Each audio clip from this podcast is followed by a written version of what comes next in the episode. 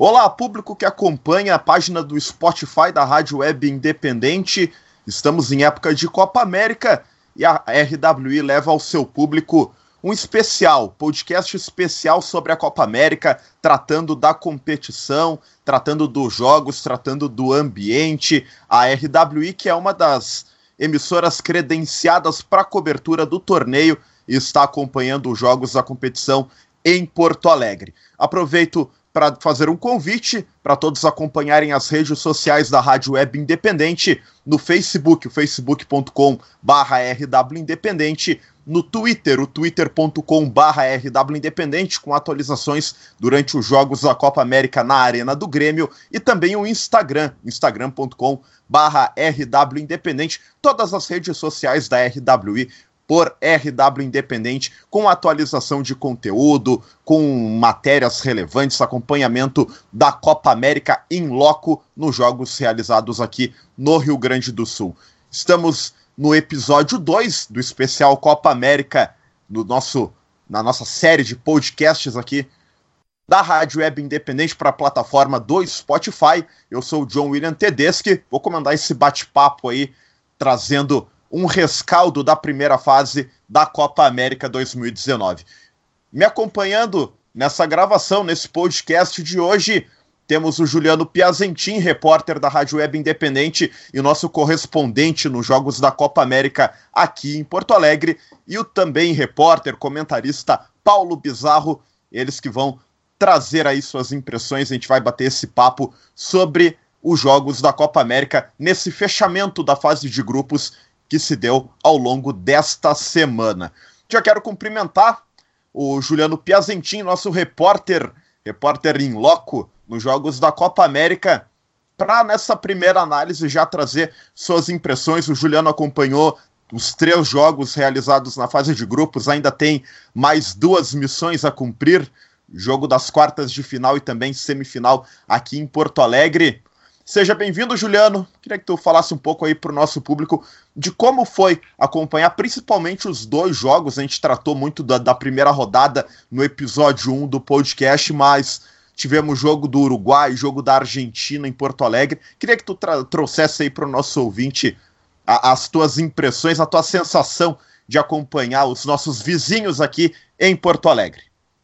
Olha, John Tedeschi, é, aí dar uma, mandar um alô né, para os nossos ouvintes do Spotify, é, mais uma vez aqui nos acompanhando, né, criando essa rotina de acompanhar a Rádio Web Independente. Muito obrigado pela audiência.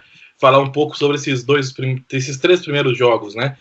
O jogo sobre o, o Peru e Venezuela a gente falou um pouco, né? Eu consegui, consegui falar um pouco no, no primeiro, no nosso primeiro episódio, que foi um jogo com estádio vazio, não tinha aquele tinha um clima de Copa América muito pela festa dos peruanos, que fizeram uma festa espetacular, e aí isso, apesar do pequeno público, transformou o clima do estádio do entorno do estádio, mas daí, por exemplo, no Uruguai e Japão já foi um clima de Copa do Mundo, né? Os uruguaios tocando música portenha, tocando o Não Te Vai Gustar, né? Uma banda uruguaia que eu particularmente gosto muito, e que tem uma música, inclusive, que, que a torcida Celeste canta, uh, durante os jogos. Então, Somos clima... dois, Juliano. Somos dois fãs de Noteva Gustar.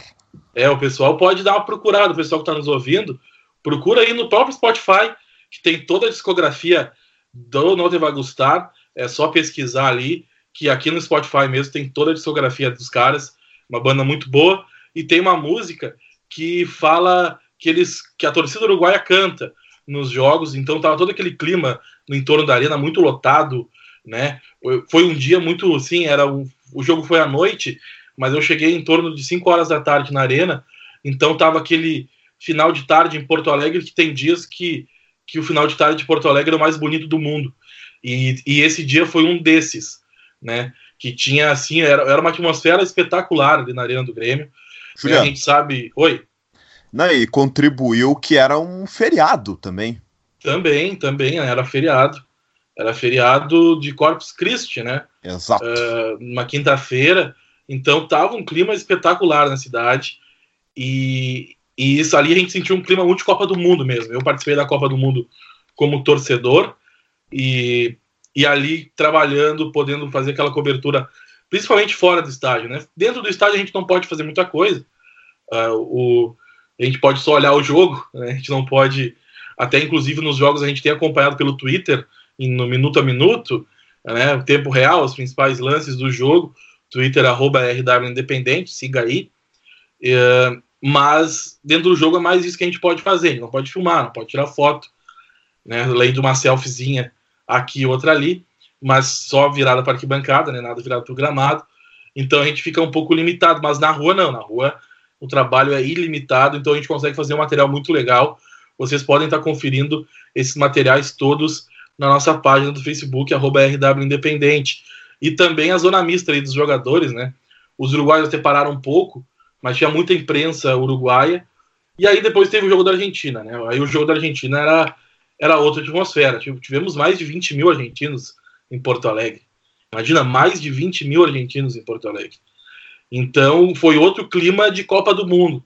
Eu pude ir no jogo da Argentina e Nigéria na Copa 2014, no Beira Rio, e agora nesse jogo Argentina e Catar na Arena do Grêmio. E era um clima muito parecido. Parecia que ambas as competições assim eram a, a mesma competição, né? Os argentinos fazendo muita festa, é, com, os, com os brasileiros juntos. Eles cantam muito, eles trazem camiseta dos clubes menores, eles, eles vêm, eles têm uma paixão pela, pela seleção que é algo inexplicável. Né? A seleção não ganha desde 1993 absolutamente nada. E, e vem mais de 20 mil torcedores para ver um jogo contra o Qatar na Copa América. Cara, isso é inacreditável. E poder fazer parte disso é, é impressionante. O Paulo Bizarro ele mora ali perto, então ele também viu esse clima. Né? Ele foi no jogo do Uruguai como torcedor e viu esse clima no jogo da Argentina. Ele mora bem pertinho da arena, né, Paulo, né, PB? E tu também conseguiu sentir esse clima, né? Ali do teu apartamento, com certeza dá para ouvir os irmãos. Sim, sim, já dando um, um olá, um oi aí para os nossos ouvintes que seguem aí a RWI, né, e o, os nossos podcasts aí, né, com essas novas tecnologias e tal, agora pode ouvir a qualquer momento e tal, recuperar conteúdos.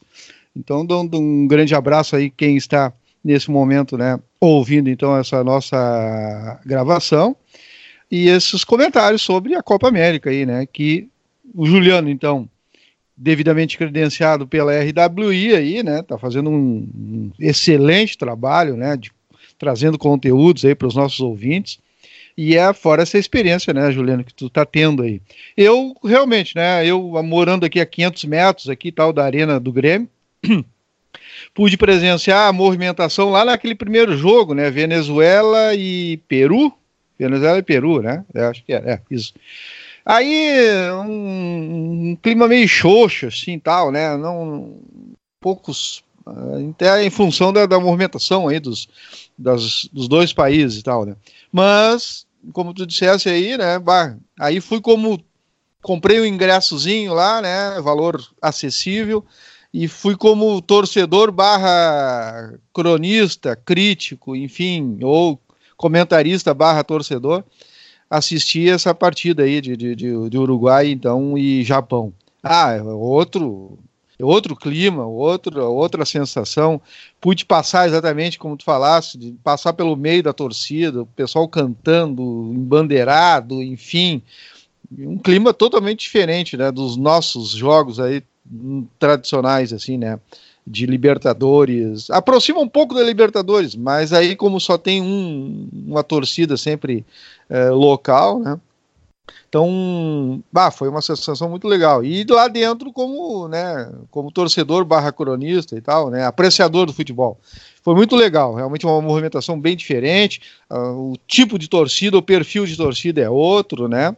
E um baita do jogo, né? Baita de um jogo, hein? Uruguai e, e Japão peleou, né? Peleou para enfrentar o Japão ali.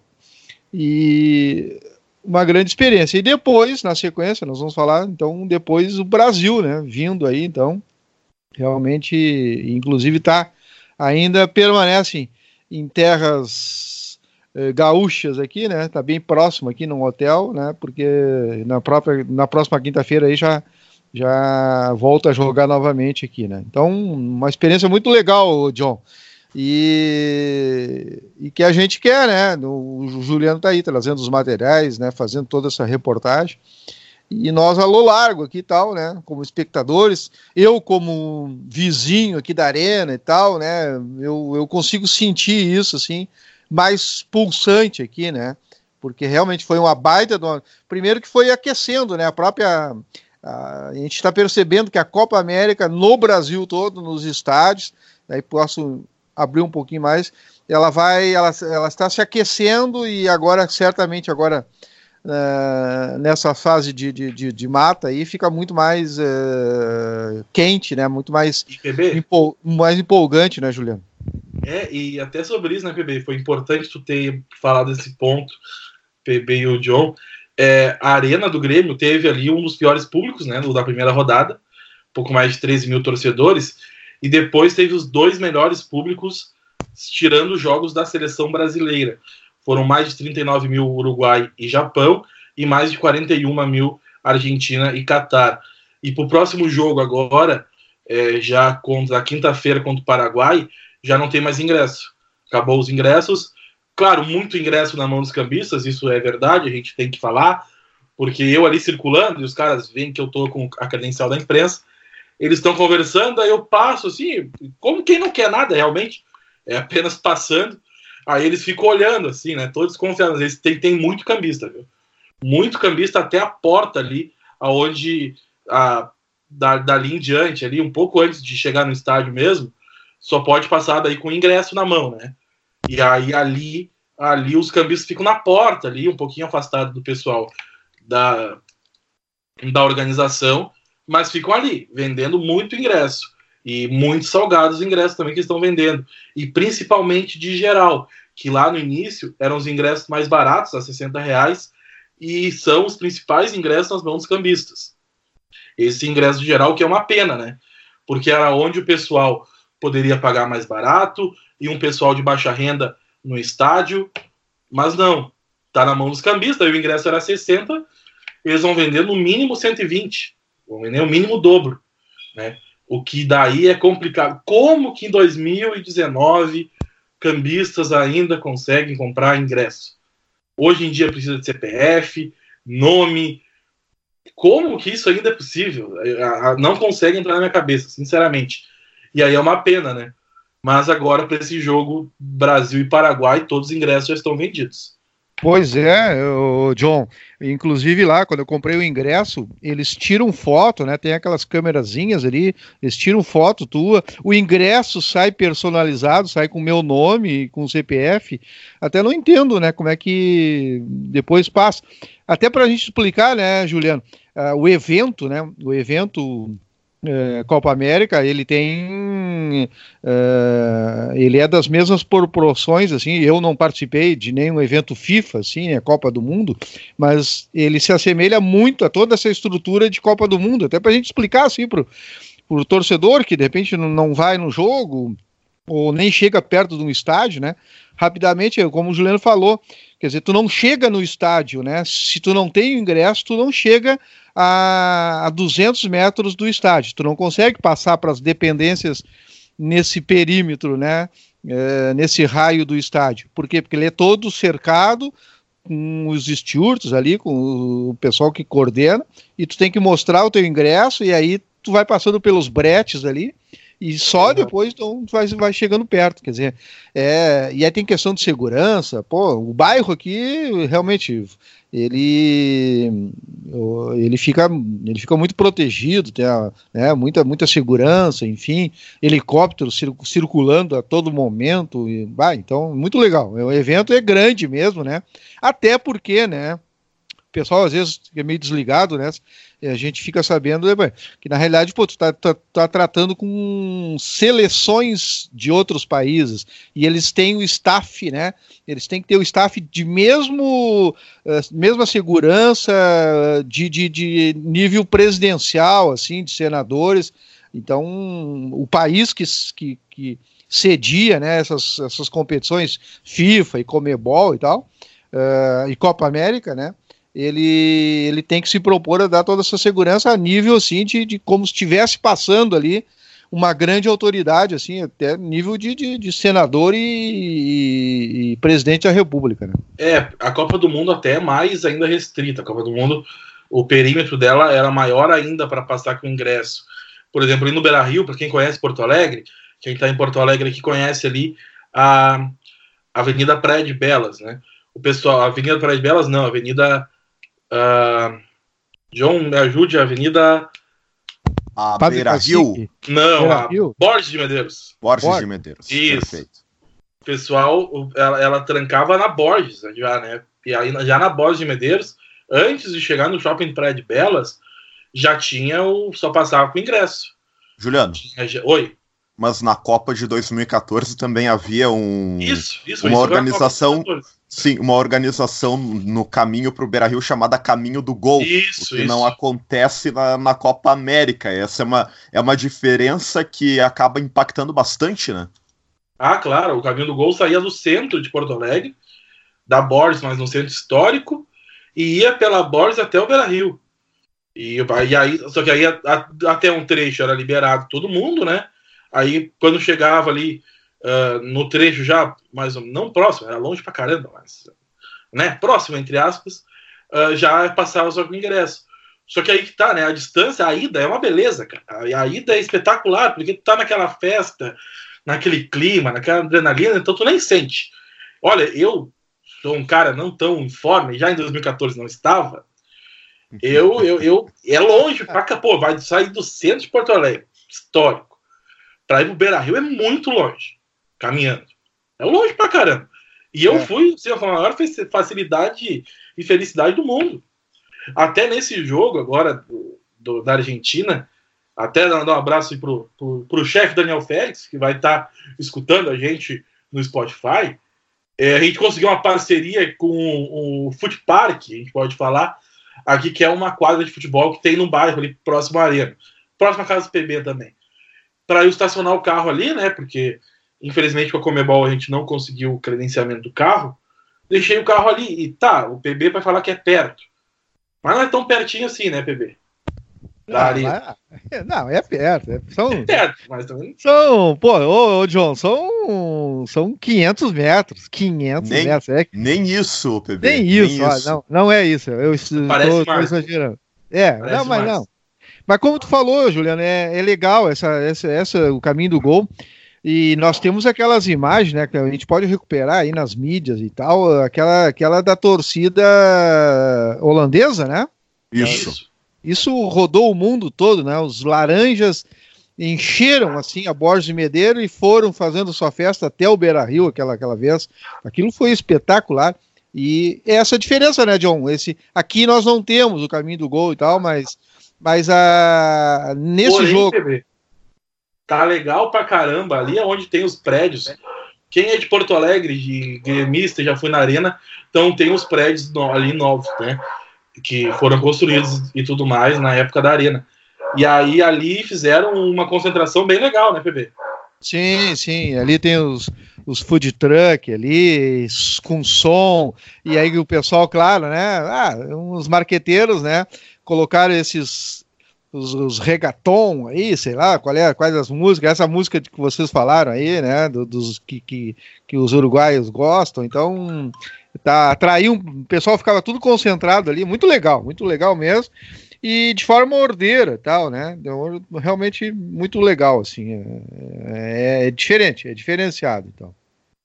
Mas vamos falar um pouquinho de bola rolando, além da, da questão que a gente tem, óbvio, né, da- do clima por estarmos em um local que cedia jogos da Copa América.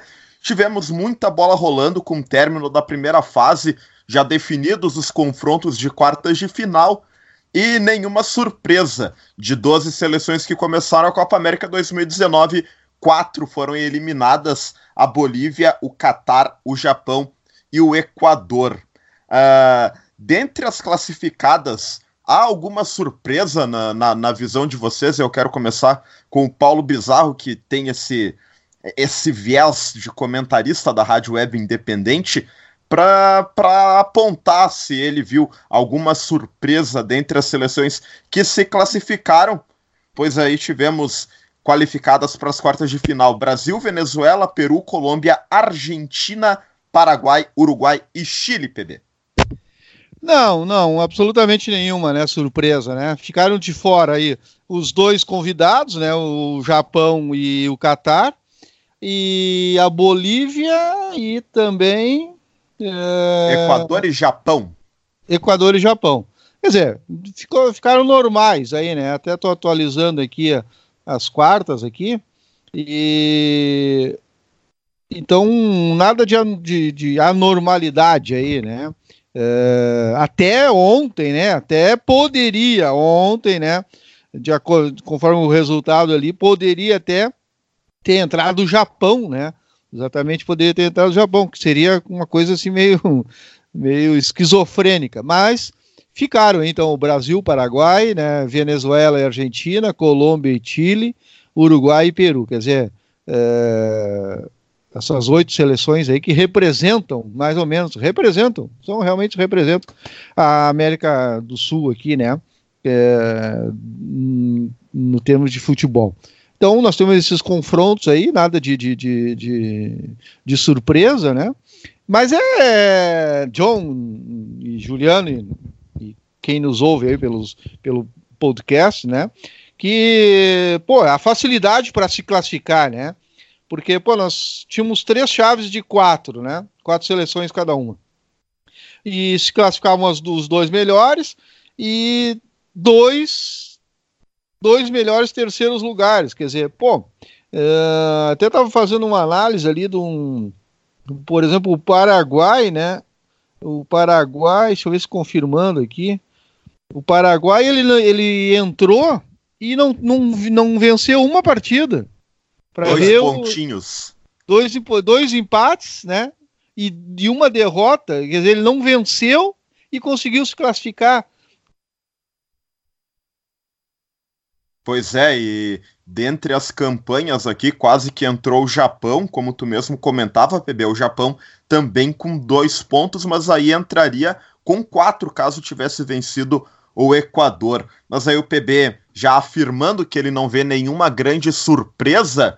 E a gente teve a eliminação precoce do Equador, seleção que andou em Copas do Mundo recentes, e a classificação da Venezuela. Juliano Piazentin viu a Venezuela jogar de perto aí no confronto contra o Peru aqui em Porto Alegre. E no primeiro episódio, Daniel Félix nos questionava sobre qual seleção eu, John William Tedesco, acreditava que poderia surpreender, e eu apontei a Venezuela, segunda colocada no grupo A, o grupo da seleção brasileira. Alguma dessas seleções aí, fora da, do, do, das três grandes que nós consideramos aqui, o Brasil, Argentina e Uruguai, te surpreendeu aí para chegar nas quartas, Juliano? Não. O Paraguai eu esperava um pouco mais. Vou te ser sincero. Eu vi o jogo do Paraguai com a Argentina e achei o time do Paraguai muito ruim. E pelo que eu ouvia falar, era um time que estava crescendo, melhorando mas não me mostrou isso. Acho que o Brasil, por exemplo, vai passar por cima, olha, com uma certa tranquilidade se jogar às verdas, né? Se jogar sério, passa por cima sem maiores problemas. A Venezuela eu vi jogar aqui realmente. É um time muito bem treinado, né? E tem uma geração muito boa de alguns, alguns jogadores, assim, de muito talento. Outros experientíssimos que têm talento também, caso do, do Rincon, do Tomás Rincon, que joga na, na Itália cara que passou pela, pela Juventus, está na arquival do Torino. O Rondon, né, que é um cara que. O cara é muito forte. É impressionante. Não tem como ganhar do corpo. O Thiago Silva e o Marquinhos não ganharam uma no corpo no jogo Brasil-Venezuela. Então, eu acho que a Argentina pegou parada dura, viu? A Argentina pegou parada dura nessa próxima fase aí. Pois é, pois é. Diga aí, PB, diga aí. Não, pois é, daqui a pouco a gente já pode detalhar. E aí eu também estava com essa minha percepção, e, pô, não é nada de, de, de novo, né? Uh, é que a Copa América, nesse período que ela é feita, né? Por exemplo, ela, o pessoal, né? Porque a maioria dos, das seleções aqui, boa parte dela, delas uh, são formadas justamente como o Juliano está falando, né, Juliano? São jogadores da Europa que estavam encerrando o seu calendário, né? estavam terminando, terminaram o seu calendário na realidade. E aí eu vejo assim, pô, o, atleta pô, poderia ir para casa, de repente Claro, não pode se programar com a família para fazer uma viagem, para tirar suas férias e tal, mas eu digo em questão de motivação, de competição, né, John? Dele, porque ele vai entrar numa competição novamente, importantíssima, né? Importantíssima, uma das mais antigas competições, né? Uh, realmente entre seleções. A mais seja, antiga, PB. É a mais antiga, né? Eu, a eu mais fiquei, antiga. Eu fiquei em dúvida, sincero. Não, então, é a mais antiga, quer dizer, olha a importância que tem, envolvendo, assim, o, o futebol sul-americano, que, pô, tem, que, que, que é um celeiro de, de, de, de, de talentos e ases para o mundo todo, né? Fornecimento de matéria-prima aí. E os jogadores saem, então, dos seus times, de grandes competições e tal, e, estariam desacelerados e tal, né? E aí começa uma grande competição. Quer dizer, isso aí para o atleta, a cabeça é meio complicado, né? Não sei o que vocês acham, mas para mim eu acho. Então agora, né? Por isso que a gente viu, por, pelo menos eu entendi assim tal.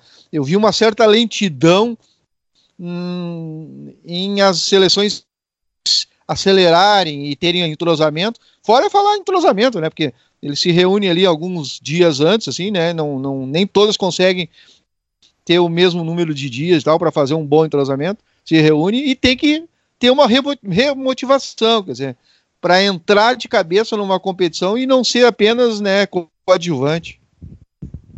Não, e por se tratar de um torneio de tiro curto, né, PB, Juliano, uh, nesse formato que a Copa América é disputado atualmente, as, eu, no meu entendimento, as seleções vêm muito mais preocupadas em fazer o suficiente para passar. Isso aí até o próprio Juliano Piazentin acompanhando esse o jogo derradeiro aqui da fase de grupos em Porto Alegre, Qatar 0, Argentina 2, pegou muitos depoimentos de saída dos do, do jogadores em zona mista justamente afirmando isso, né, Juliano? De que foi feito o mais importante, que era a passagem de fase. E dentro disso que o PB traz para nós, para o ouvinte aqui do nosso especial Copa América, uh, esses, as seleções elas se preparam para fazer o mínimo, para daí chegar na fase do mata-mata, como quando é o tudo ou nada, para dar o seu máximo e aí talvez apresentar aquele algo a mais, né, Pesantim? Ah, com certeza, né, João? A Argentina, a Argentina é uma seleção que que está numa reconstrução eterna, né? Ela não consegue engrenar e os jogadores estavam muito pressionados e todos eles falaram sobre isso na saída da zona mista do último jogo, é, que, que essa pressão agora saiu porque conseguiram a classificação, podem agora jogar mais tranquilos e tem a Venezuela. Aí alguns jornalistas argentinos falavam, ah, a gente perdeu para a Venezuela no amistoso, mas a Venezuela agora é mata-mata. A Venezuela não tem tradição, então agora a gente vai crescer. Só que camisa não, não ganha mais jogo, né? eu acho que foi o Messi que falou também, chegou a falar sobre isso, que camisa não ganha mais jogo, e, em uma das suas entrevistas. Então, eu acho que é bem por aí mesmo, camisa não ganha jogo. E eu acho que a Venezuela vai ser uma pedreira e tanto para a Argentina. Uma pedreira e tanto. Não sei se ganhar o tempo normal, mas se a Argentina repetir o que fez aqui contra o Catar, é, olha, a Venezuela tem grandes chances de ganhar sim em tempo normal, porque foi um time muito burocrático. Fez um gol numa falha da defesa Qatari, depois parou, aí no segundo tempo melhorou um pouquinho, teve muitas chances. O Agüero perdeu uns três gols assim, inacreditáveis. O Messi perdeu um inacreditável, falou da, do gramado depois, né, que tava quicando. Tava mesmo, tá bem. O gramado da arena, desde o primeiro jogo, eu olhei e falei: não, isso não é gramado de uma competição como a Copa América. Na realidade, o, último, o único gramado bom é o da Arena Corinthians, né? não tem como ser diferente. O único gramado que tá em boas condições, excelentes é. condições, é o do Corinthians. Oi. Diria é, não, que o Morumbi, verdade, verdade. O, o Morumbi também apresenta boas condições. É, também. Mas, assim, eu acho que o melhor é o do, da Arena Corinthians, né? do, do, da competição, né? Um gramado rápido, um gramado que é muito bem cuidado lá na, na Arena Corinthians. Até porque o Corinthians não treina nunca lá, né? O Corinthians treina sempre no CT. Então acaba que sendo, sendo um gramado sempre. Né? Se isso também, né? Porque o Grêmio também não treina na arena nunca. Mas enfim. Uh, ali é um problema dos graves. E a Argentina tá nessa, nessa toada, né? Vai que vai, e aí pode pegar um Brasil numa semifinal, no Mineirão, o estádio da Zica, né? O estádio que é o estádio brasileiro mais zicado da história. É, passou o Maracanã, olha, de a passos largos, que eu acho que nunca o Brasil vai ter uma derrota tão feia como aquele 7 a 1 E ali os argentinos brincavam, né? Ah, no Mineirão, no Mineirão a gente sabe o que acontece, o que aconteceu no Mineirão. Juliano. Então a gente tem chance de fazer o crime. Trazer mais uma aí sobre Brasil e Paraguai. Nas últimas duas Copas América, dessas disputadas a cada quatro anos regularmente, sem contar a Copa América Centenário 2016, nas duas, o Brasil foi eliminado pelo Paraguai, nas duas nas quartas de final e nas duas em decisões por pênaltis. Aí é um prato cheio para os conspiracionistas, né, PB? Ah, sim. E tem que lembrar, né? Não é um sistema, não é mata-mata. É, são 90 minutos, mais alguns acréscimos, né? E, ou seja, tudo tem que dar certo, né? Nesse, dentro desses 90 minutos. Por que, que eu digo tudo tem que dar certo? Tem, tem que dar certo. O entrosamento desde o primeiro minuto, o passe certo. É, o Paraguai. Aí tá passando uma moto aí pra, pelo perto. o, o Paraguai certamente vai fazer inicialmente aí uma, uma retranquinha, sair só na boa, tá, né? Porque realmente, se o Filipão, aí nós podemos entrar um pouquinho, né, em quem o Filipão vai escalar novamente, qual é o time que vai sair jogando. Se o Filipão optar por novamente Everton, né, que realmente caiu nas graças do povo brasileiro aí, e não é por menos, né, para ter aquela amplitude, para ter aquela saída lá pela esquerda, né? Uh, o Felipe Coutinho ainda tem que amadurecer mais ainda, eu acho ainda, realmente tem que amadurecer. Bebê. E... Sim. Mas aí sobre o Coutinho, uh, ele é um jogador já que com passagens por Liverpool, por Barcelona, já jogou Copa do Mundo. Não sei se é amadurecimento, eu acho que é uma crise técnica que vive esse rapaz. Ah, pode, podemos uh, usar esse, esse termo, realmente. É, é, sabe, ele não tem uma visão, então é, realmente é um decréscimo, ou quem sabe um simples entrosamento, né? É, mudou os companheiros e tal, pode ser isso. Mas, ou seja, os serviços dele para a seleção, para a função que ele faz ali, que é o. seria o homem pensador ali, né? É a cabeça pensante ali. Então, ele às vezes ele tem umas alternativas aí que eu não concordo, né? E isso tranca o time, às vezes tranca o time. Que bom que o Filipão tá dando opções aí pro Everton, né? E o Everton humildemente, às vezes ele faz aquela função, vai na, na linha de fundo, tenta um para um e, e às vezes ele para ver como ele não força em todos, ele não é um menino egoísta, né? Ele volta, né? Voltas, ele para não forçar, para não forçar o erro e tal. Quer dizer, ele é muito participativo para o grupo e tal, né? E nós continuamos com aquele problema assim, né? Nós, o tal do centroavante, que eu repito, eu falei no outro podcast aí que a seleção brasileira é, é, carece do, do centroavante de carteirinha. Então, vamos ver o Paraguai. Mas como é uma partida, né? Se, se o Paraguai, para saber quais as pretensões do Paraguai, se ele quiser enfrentar o Brasil, melhor para a nossa seleção canarinho, né, Juliano?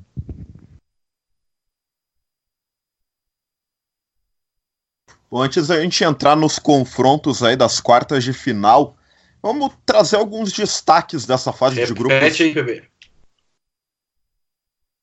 Ah, o é... Paulo Bizarro Opa, trazia é. as, a, as questões sobre a, a, a, formação da seleção brasileira, mas eu também queria trazer a questão da, dos, de, de, de destaque sobre essa primeira fase da Copa América, porque a gente teve um, uma Colômbia com 100% de aproveitamento, com a melhor campanha até aqui, e também uma boa participação do Uruguai, mas não querendo condicionar a análise do, do, dos amigos. Mas, Juliano, o que que tu viu aí de que mais chamou atenção dentro de campo nessa fase de grupos da Copa América?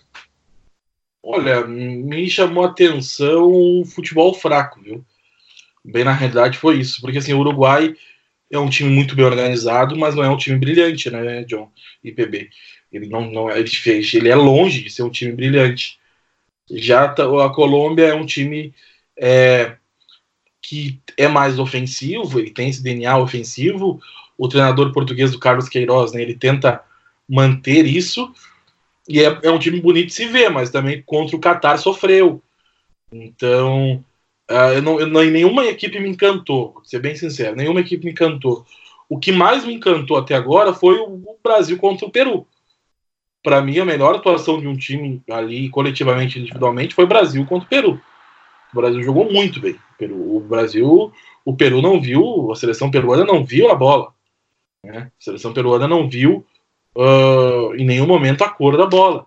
Então, ali foi para mim a melhor atuação assim, individual e coletiva, não por ser brasileiro, mas realmente foi ali. Eu vi o Uruguai em loco, o PB viu também, não mostrou, não vi nada demais. Tirando o Soares e o Cavani, não vi nada demais. E a defesa, que é espetacular, né? O Godinho o José Maria Jiménez, uma dupla fantástica. Eu acho que o Uruguai é a seleção das duplas, né? A dupla de zaga é espetacular, que formam, inclusive, a dupla de zaga do Atlético de Madrid. Agora o Godinho está indo embora, mas enfim. E o Cavani e o Soares no ataque. Tirando essas duas duplas, é uma seleção normal, nada demais. E a Colômbia eu vi só, eu vi o jogo da Argentina e olhei um pouco do jogo do Catar. É, é uma seleção boa, obviamente, mas nada assim também de espetacular. Eu acho que, ah, inclusive, vai ser um jogo muito duro deles com a seleção chilena. Então, eu acho que, por, por isso e por outras, o Brasil segue sendo favoritaço para conquistar o título. E Paulo Foi. Bizarro, diga aí o que, que você viu de é. mais destacável dessa fase de grupos, PB. Eu vou fazer um resumo assim, rápido, assim, ó. No, por exemplo, para, eu vou juntar tudo num, num saco só, tá? Somente num, num, num, caldeirão. Pô, Paraguai. Pô, Paraguai é realmente uma seleção é, tem que ser. É, foi, foi reformatada, mas ainda tem muito, tem muito a crescer. Argentina. A Argentina tem os valores que tem, né? Não podemos, não precisamos nem citar Messi, né? Lionel Messi, mas é uma, uma não tem um técnico que, que poderia fazer jogar muito mais, mais entrosamento e aí podem alegar que não tem tempo e tal, mas é, eu acho, eu acho que está muito calcado aí é, em cima do Messi e, e, e se repete o problema. Chile com o Vidal lá praticamente, assim, ó, só vejo um nome. Peru também, o Juliano falou, pô, Peru levou esse, essa sacola do, do, do, Brasil, né? E o Guerreiro saiu né, de cabeça baixa, brabo, testa é, enrugada, por quê? Porque realmente o time, né, o time da seleção é, não jogou para ele, então virou uma seleção a Colômbia, for, muito, muito forte, entrosada, acho uma, uma, uma, seleção entrosada, que usa muito, muito, muito mais força. A Venezuela, olha, me surpreendeu, realmente me surpreendeu. Fecho contigo, João. Realmente é uma seleção que, pô, com todos os, os problemas do país, né, eles conseguem, conseguiram, estão conseguindo fazer um trabalho. E a gente sabe, se a gente buscar aí, né, na, na, bibliografia, essa seleção ela vem sendo formatada. Então, agora realmente o Brasil, o Filipão, Filipão, Filipão tá no Palmeiras, o Tite conseguiu enxergar que, olha, a, é, teria um valor a crescer para te ver uma peça, né? O Everton fez assim a seleção sair de, de uma nota 5,5 para uma nota 8, 8,5, né?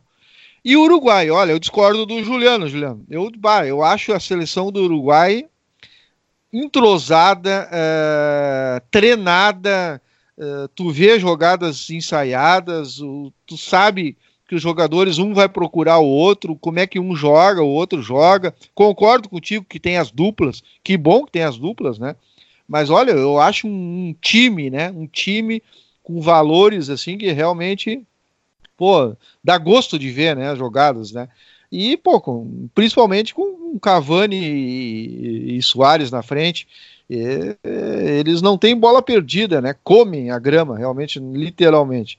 Mas eu, eu pelo menos, olha, para mim continua sendo, de, não sei se não vai papar, uh, seria o 16 título, né, John? Décimo do, do, do Uruguai, se, se assim ela conseguir, né? Então, ela tem, mas é que ela tem essa seleção aí, uh, pelo menos, né? Uma, é uma seleção para enfrentar, podemos abrir um parêntese, um aspas, assim, né? Uh, para enfrentar essas outras duas, quatro, seis uh, seleções e sete seleções, né? Ela tem, ela tem uh, gabarito, né? Tem farinha no saco para enfrentar qualquer uma das seleções aqui, inclusive a do Brasil, né? E o Brasil, realmente, como eu te falei, saiu do, do de um patamar médio, né, para não dizer outra palavra, para um outro patamar, um patamar de realmente protagonista e, e, candidatíssima a título, com a inserção do Everton aí desde o minuto, minuto inicial. Bom, então trazendo aí depois esses destaques do Juliano Piazentin e do Paulo Bizarro, para a gente falar um pouquinho mais, ir avançando, porque a Copa América avança, e a partir da quinta-feira, dia 27, temos o início da fase de quartas de final, jogo aqui em Porto Alegre, nove e meia da noite, entre Brasil e Paraguai. O Brasil foi o campeão do grupo A e o Paraguai o pior, um dos melhores terceiros colocados aí, vindo do grupo B, Juliano. Eu só quero abrir um parêntese rapidamente. Dois. Abra. Abra. Primeiro, ali, a quantidade de japoneses, de imprensa japonesa que esteve aqui em Porto Alegre. É impressionante. Impressionante a quantidade de japoneses que estiveram aqui. Eu não esperava que uma seleção sub-22 do Japão fosse atrair tanta gente. E o segundo, choveu hoje em Porto Alegre, né? O, a gente está gravando esse programa. Dia 25 estar... de junho. Isso. Uma choveu, noite de terça. Isso. Choveu em Porto Alegre, deve chover uh, ainda mais um pouco. E eu tô preocupado pro jogo de quinta-feira, viu?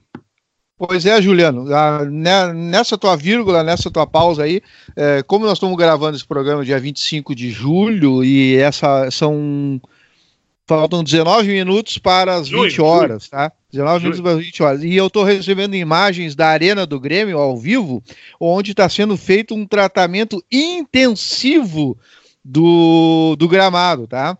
com aquelas iluminações, é, a grama, inclusive, tem boa parte, tá? Estou passando isso para os nossos ouvintes da RWI, justamente quando são faltam 19 minutos para as 20 horas desse 25 de junho, né? Uma terça-feira. Nós estamos a dois dias da partida do Brasil.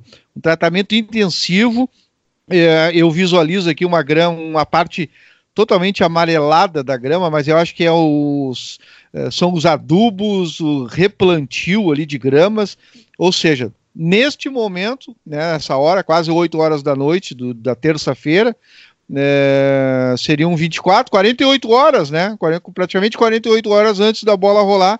Quer dizer, olha, muitos trabalhadores, muitos, muitos funcionários ali trabalhando para recuperar o gramado. Recuperar não, né? Vamos dizer assim, dar uma melhorada, dar uma garibada aí, né, Juliano e John? Diríamos que o gramado da arena está na UTI, Paulo Bizarro. Mas eu não me preocupo por isso, eu me preocupo pela, pelo entorno, para chegar na arena. E é isso que eu me preocupo, porque tem uma ah, parte tá antes da tua mas... casa sim, que alaga sim. completamente, né? Ah, mas olha, posso te dizer aqui, pelo menos aqui em torno aqui, né? Repetindo, estou a 500 metros da arena aqui, é, parou, a chuva parou já. É, deve ter choveu aí, eu acho que uns em torno de uma hora, mas uma chuva até fraca e tal. Claro que se continuar chovendo e tal, a gente sabe que teremos alagamento ali na, na rua uh, Pedro José Boécio, né? Que é a principal rua que que liga o trem, aqui um trem metropolitano que, que traz muita gente a, e, e essa rua uh, em torno de um quilômetro dá acesso à, à, arena tricolor, né? Aquela rua ali completamente uh, prejudicada, né? Precisa, ela precisava de obras lá na época da Copa do Mundo, quer dizer, e não foram feitas. Mas vamos torcer, porque daí uh, o espetáculo vai continuar legal aí, né? Até porque é jogo do Brasil e como a gente já falou, né? Os ingressos já estão esgotados, então vai ter bastante gente. Edson, esses dois parênteses que eu queria falar, né? Porque a gente sabe até que, que é complicado chegar na arena, a gente acompanha os jogos do Grêmio e sabe quando chove é bem complicado chegar ali. Então torcer para essa chuva parar logo para quinta-feira não ter nenhum problema, né?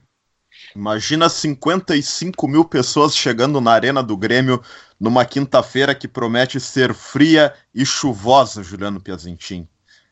Chuva até não tá marcando, viu, Diogo? Só frio mesmo. Ah, Chuva agora só na sexta-feira. E aí, semana que vem, tem jogo na quarta, tem uma semifinal, e aí tem marcando chuva e frio. E aí, bastante chuva. E bastante, bastante frio. frio. É. e aí, podemos ter o que aqui na semifinal em Porto Alegre? Uruguai e Chile? Uruguai e Colômbia? Peru e Colômbia? Peru, Peru, e Chile? É isso. Podemos ter essa. Seria. Né, agora a gente vai começar a falar agora né, do, do, do, da expectativa. Olha, um Uruguai e Colômbia aqui não me, não me seria nada mal. Um, um Uruguai e Chile aqui, viu? Não ia reclamar nem um pouco de ter que trabalhar nesse jogo. Grande jogo, grande jogo. Mas sobre, sobre Brasil e Paraguai aí, o jogo que abre a fase de quartas de final, a gente já trouxe um pouco, aprofundou um pouco as questões de seleção brasileira, a gente apontou algumas coisas sobre cada um dos oito quadrifinalistas da Copa América 2019, mas vamos aos prognósticos aqui no nosso episódio 2 do podcast, lembrando que este podcast está sendo veiculado no Spotify, mas você pode acompanhar a a, o material da Rádio Web Independente também nas redes sociais, Facebook, Twitter, Instagram, tem rádio, tem aplicativo próprio, então não tem nenhuma forma da qual você possa perder o conteúdo gerado pela nossa equipe. Mas sobre Brasil e Paraguai, PB, o que, que tu vê desse Digo. jogo? Pois é, é, nós podemos dar uma recuperada, e, e, o, e o, senhor é o, o, senhor dos números aí, principalmente aqui da equipe da RWI. O Brasil, ele, ou o Juliano também, claro, né? Ele tá, tem desfalque, tem alguém com cartões, como é que funciona a história dos cartões? E aí vale para todas as seleções, é. O Brasil, agora, tem, né? o Brasil tem o desfalque do Casemiro. Casemiro, Isso. ah, importante. Agora zero. Quem tinha um cartão amarelo, zerou agora. Aí tá liberado. Mas o Casemiro levou antes, tá suspenso. Ah, perfeito. Bom, meu prognóstico é vitória do Brasil.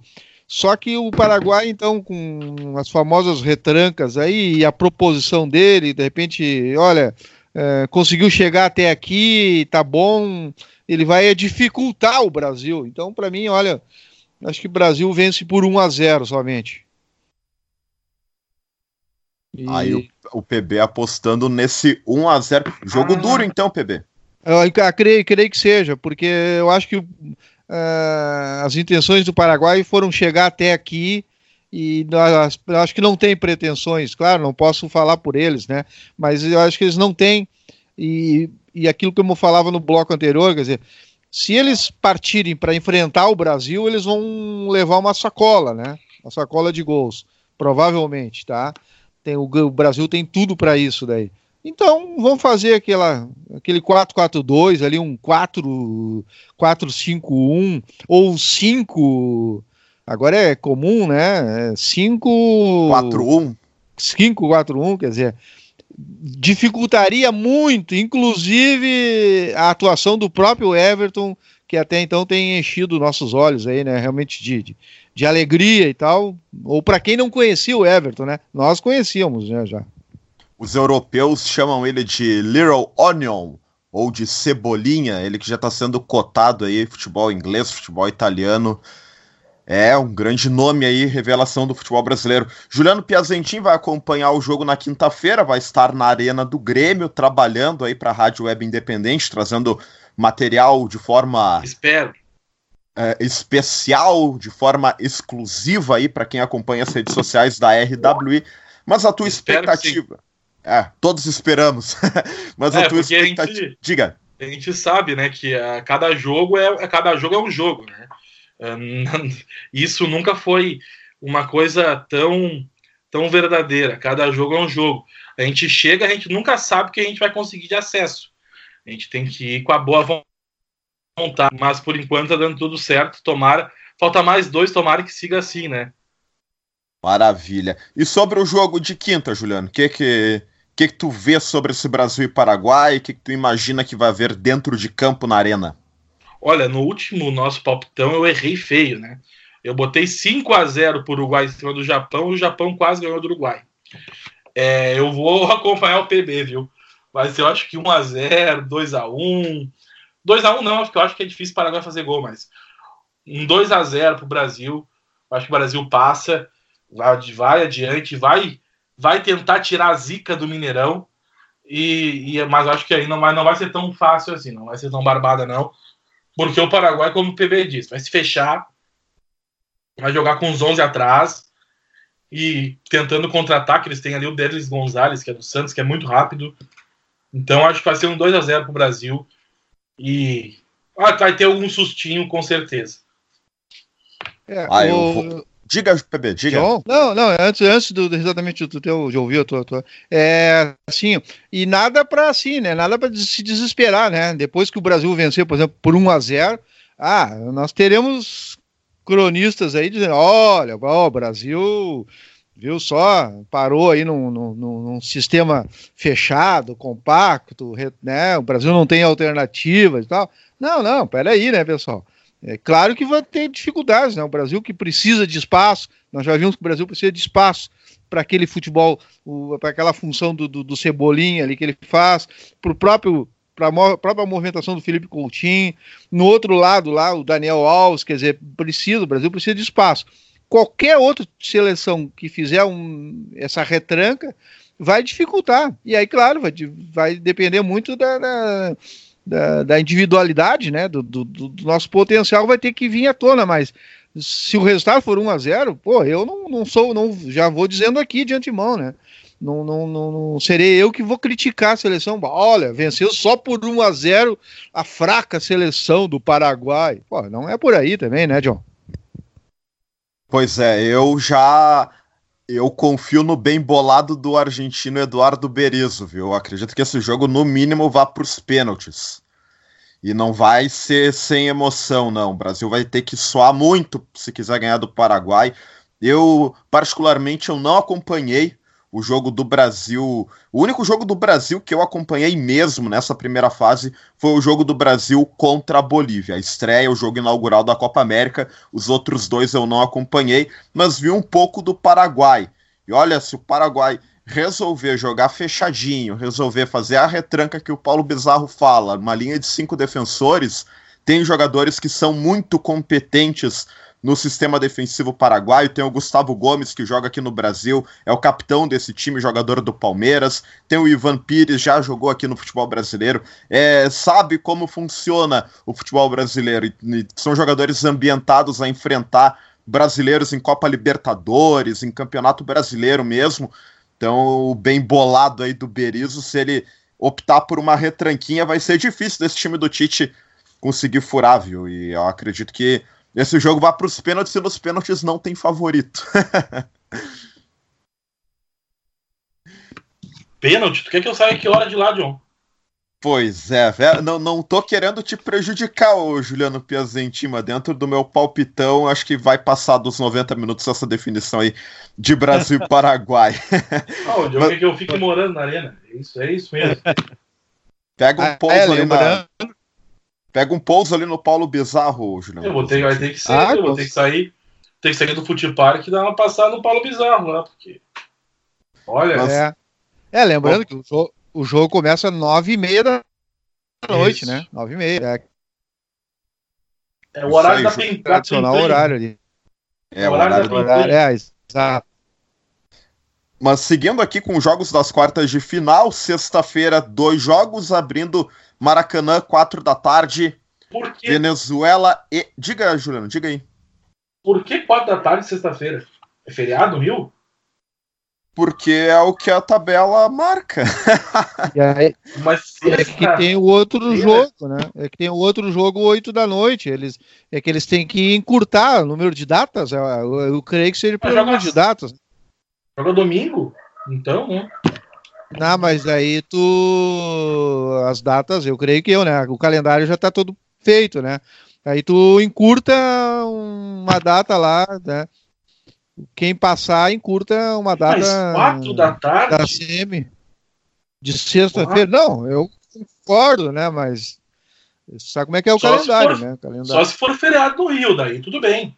Desconheço essa informação, Juliano Pesantin. Olha, é, mas assim, ó... aqui, viu? Porque só se for feriado no Rio de Janeiro, porque não faz sentido. Tá, mas vamos, vamos, vamos, vamos, vamos fazer. Quem, quem é que é as torcidas? O argentino tá lá, vai tá lá no Rio, tá? Ele tá de férias lá, e tá, né? É, uma boa parte da torcida é, são argentinos que realmente invadiram o Brasil. E venezuelanos, poucos, né? Não são tantos assim, né? E quatro da tarde, Carioca, sexta-feira, Juliano. Sextou, já parou, PT.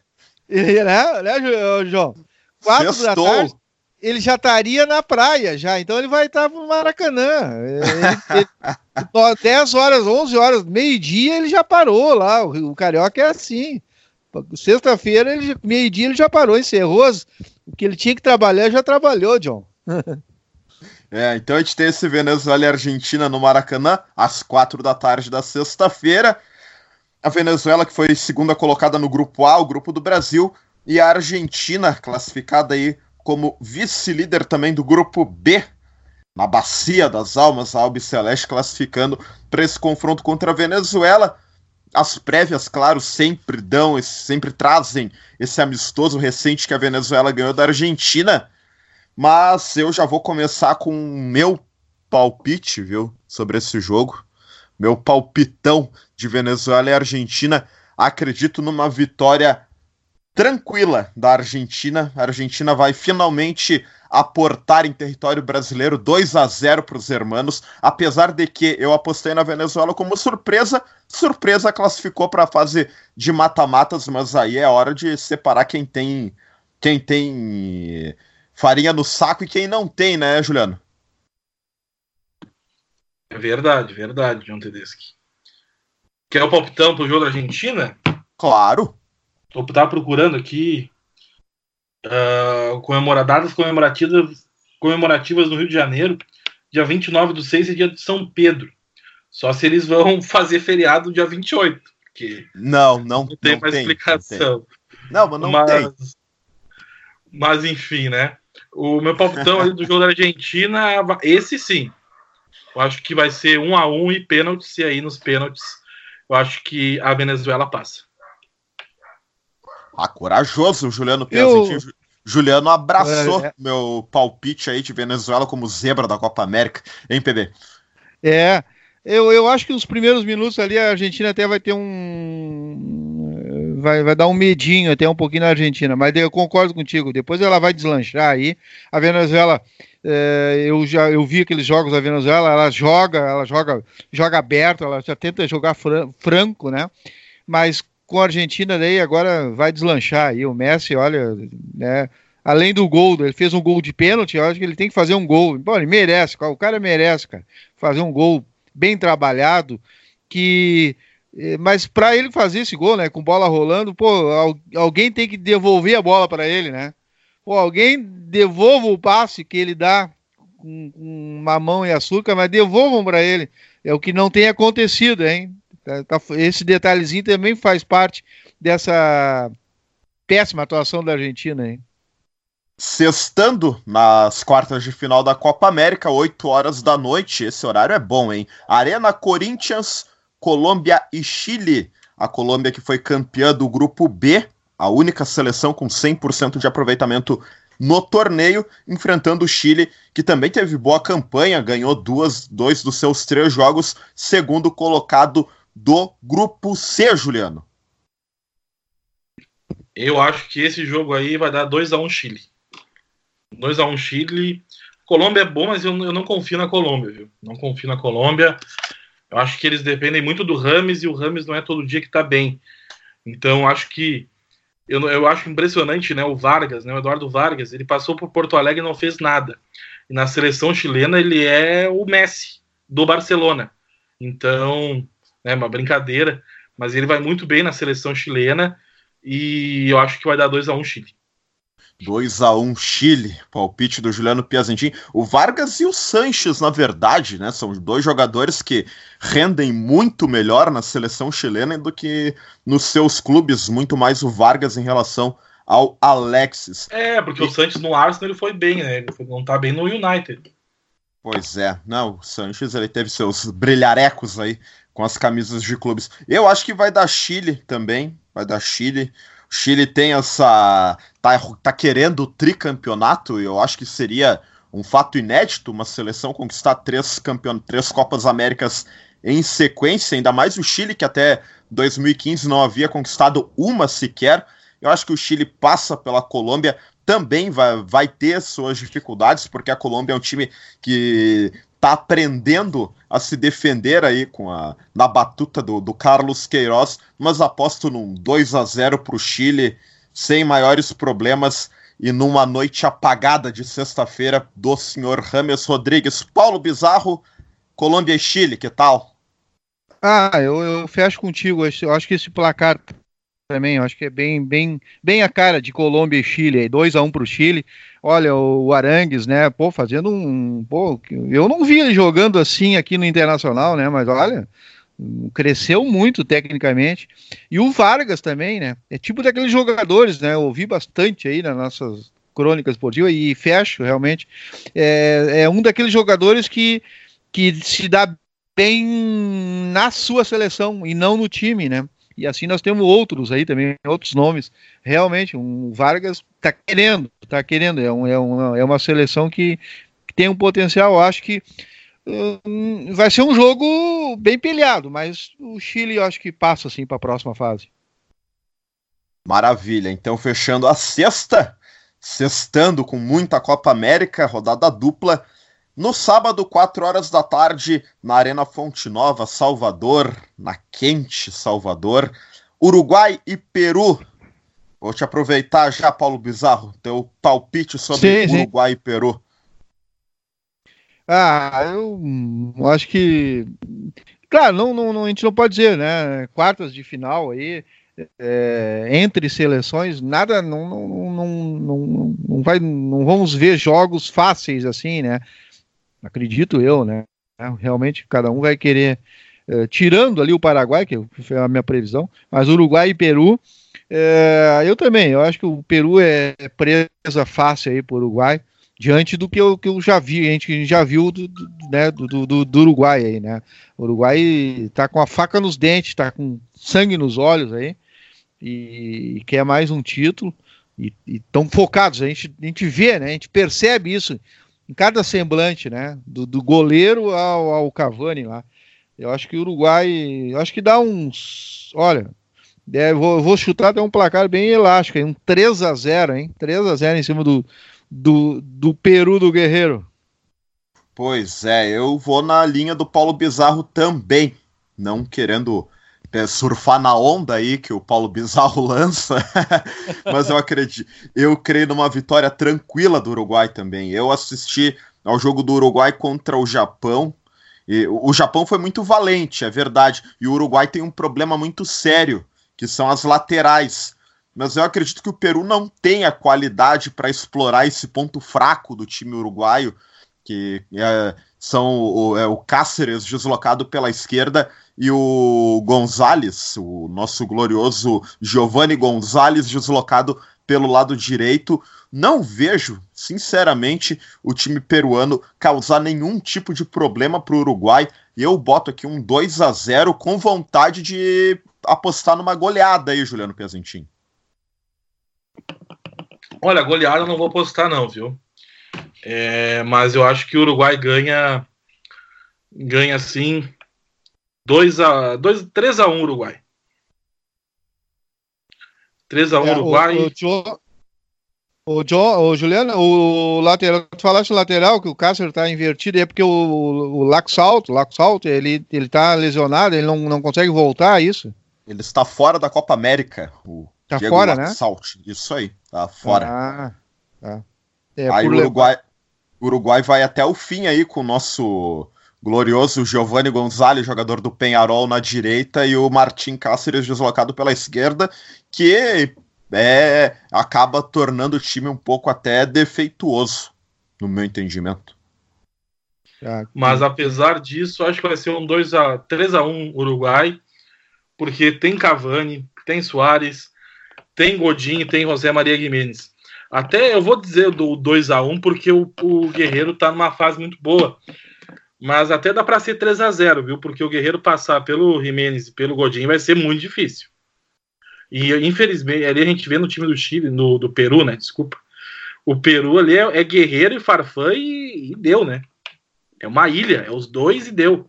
O Cueva um pouquinho, mas um, um bem pouquinho.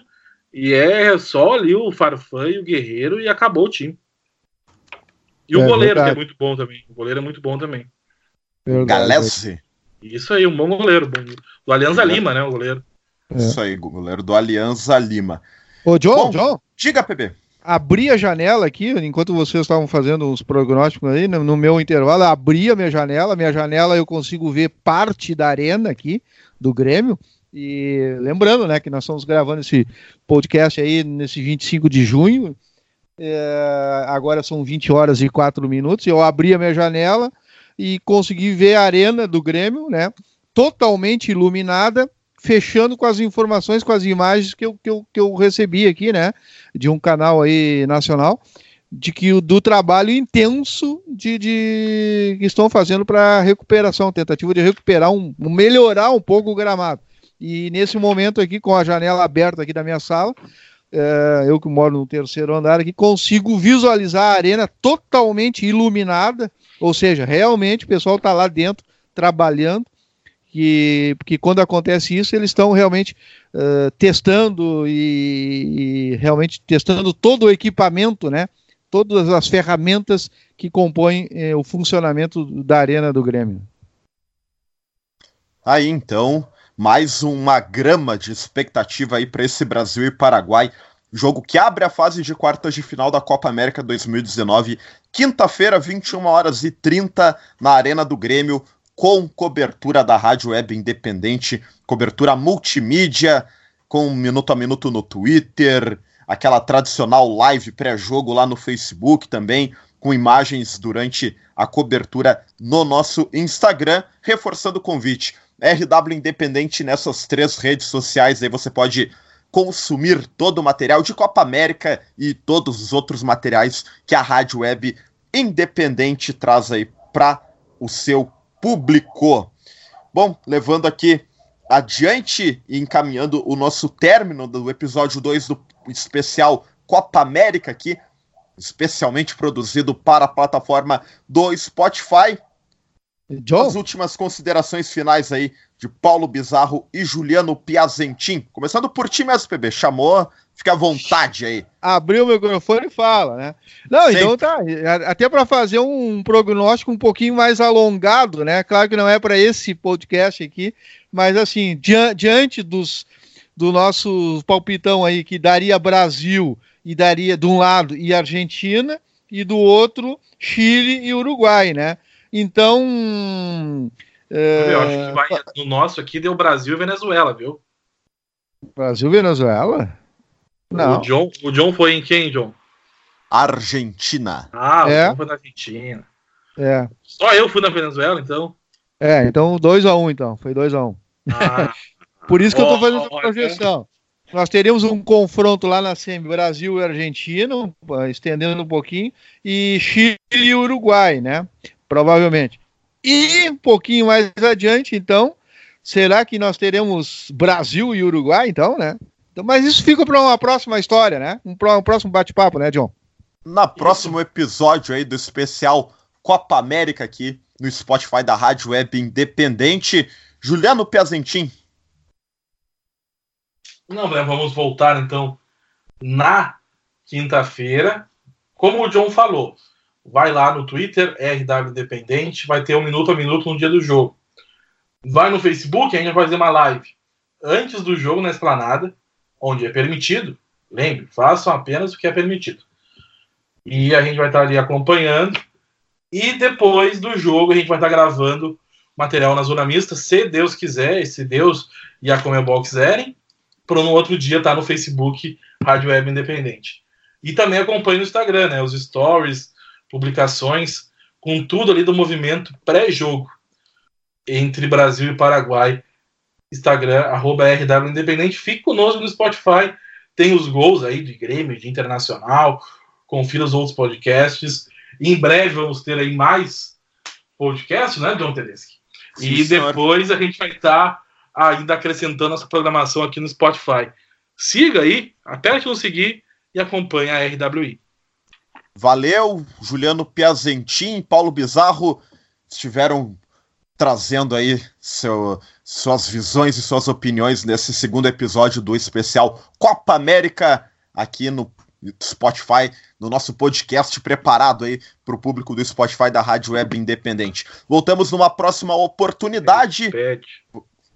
Posterior às quartas de final, depois da nossa projeção, para aí já trazer as os prognósticos e as expectativas sobre as semifinais da Copa América 2019. Um grande abraço e até uma próxima oportunidade.